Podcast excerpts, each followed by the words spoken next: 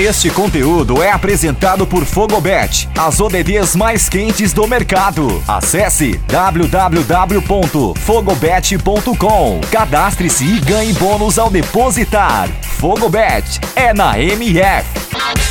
Fala fanático futebol, aqui é o Bruno Atanasio, comentarista da rádio Melhor do Futebol, e eu vou dar a minha análise da partida entre Rússia e Dinamarca. E que partida fantástica! Na verdade, o roteiro da Dinamarca nessa primeira fase da Eurocopa é maravilhoso, principalmente por ter feito as três partidas em casa no Parken Stadium em Copenhague. Após o episódio do Christian Eriksen, parecia tudo perdido para os dinamarqueses. Continuaram aquela partida, onde, na minha opinião, deveria ter sido adiada, perderam e perderam de novo contra a Bélgica, após terem feito o primeiro tempo superior à atual seleção número 1 um do mundo. Sobrou apenas, entre aspas, a vitória por dois gols de diferença para a última partida contra a Rússia, que com o empate já se classificava. Inclusive, tinha que torcer ainda para a Bélgica vencer a Finlândia. Muito complicado a, a última rodada para a Dinamarca. Mas vamos lá. Primeiro tempo foi amarrado para ambos os lados. Os dois marcavam a saída de bola do adversário, mas a Dinamarca foi quem propôs o jogo. Aliás, precisava vencer a qualquer custo. Para conter os ataques dinamarqueses, a Rússia se defendeu com uma linha de cinco defensores e fechou todos os espaços das infiltrações dos pontas e Poulsen pelo centro. Sem espaço, a Dinamarca começou a arriscar de fora da área. A primeira foi um foguete de Royberg que passou perto da trave. Oito minutos depois, aos 37 minutos do primeiro tempo, Damsgaard recebeu do camisa 23 e acertou um lindo chute no ângulo onde o goleiro russo ficou plantado, porque não podia fazer muita coisa. Com 1 a 0 no placar, a Dinamarca continuou pressionando no início do segundo tempo e aos 13 minutos, Poulsen recebeu um presente na recuada errada do volante Zobnin.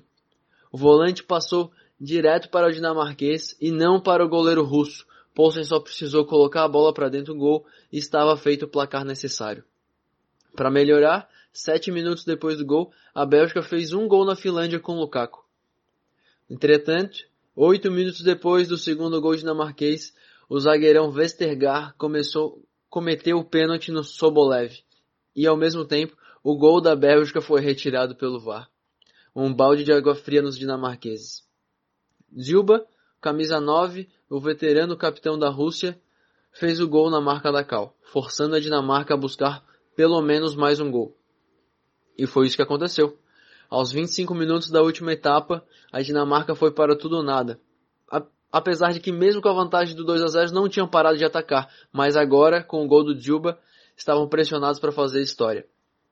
Finalmente, a Bélgica fez o gol da Finlândia, fez o gol na Finlândia e a arquibancada de Copenhague fez questão de comemorar e mostrar para os jogadores dinamarqueses que só dependia deles marcarem mais um golzinho.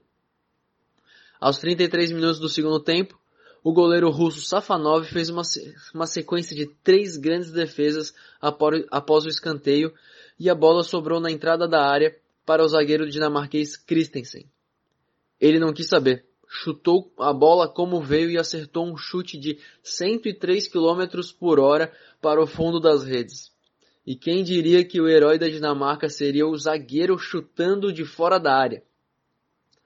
A festa tinha voltado a Copenhague, era copo de cerveja para todo lado e para coroar a reação da torcida, Melle fez o último e quarto gol da Dinamarca após a Rússia, já abatida, afrouxar a marcação. Enfim, a história estava feita.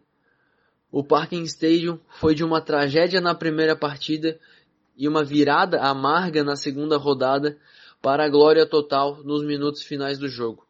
Vitória e classificação histórica para a Dinamarca, onde tenho certeza que Eriksen comemorou muito.